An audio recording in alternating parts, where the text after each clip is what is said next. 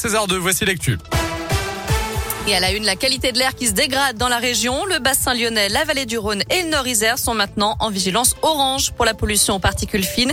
Conséquence, dès demain matin, 5 heures, il faudra abaisser sa vitesse de 20 km heure sur les axes limités à 90 ou plus. Et les axes à 80 habituellement seront limités à 70 km heure. La circulation différenciée sera également mise en place à Lyon, Caluire, Villeurbanne, Bourgoin-Jallieu, Chasse-sur-Rhône, l'île d'Abo, Pont-Évêque, Saint-Quentin-Falavier, Vaumieux, La Verpillière, Vienne, Villefontaine et Sessuel.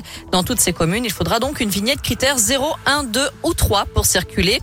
Pour encourager l'utilisation des transports en commun en cette période de pollution, le Citral déploie à nouveau son ticket, un titre à 3 euros qui permet de voyager toute la journée sur l'ensemble du réseau TCL.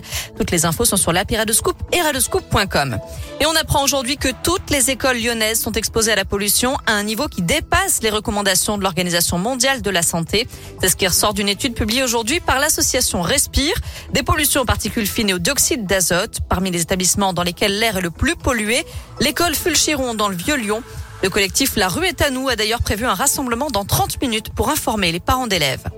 Épuisement, perte de sens et crise des vocations. Toute cette semaine, les professionnels du secteur social et médico-social ainsi que les associations de familles se mobilisent pour alerter sur la crise inédite qu'ils traversent, crise que l'épidémie de Covid a accélérée. En France, on recense 10 millions de personnes vulnérables et pour lesquelles on manque d'éducateurs, d'auxiliaires de vie, d'animateurs ou encore d'assistants familiaux. Tous ces métiers de l'humain. En Auvergne-Rhône-Alpes, 6500 postes ne sont ainsi pas pourvus, avec évidemment des conséquences pour les personnes accompagnées. Abderrahman Atoussi a 41 ans, il est handicapé de naissance et vit dans un foyer à mes yeux. Il témoigne de cette situation qui s'est dégradée. Tous les jours au quotidien, tout, tout vite, pour être lavé, pour manger, pour sortir, pour les loisirs, pour tout.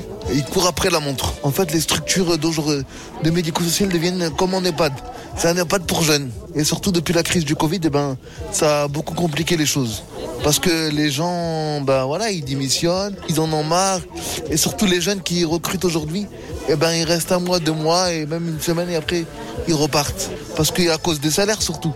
Cette mobilisation précède une conférence sociale à l'initiative du Premier ministre qui se tiendra à Paris le 18 février prochain.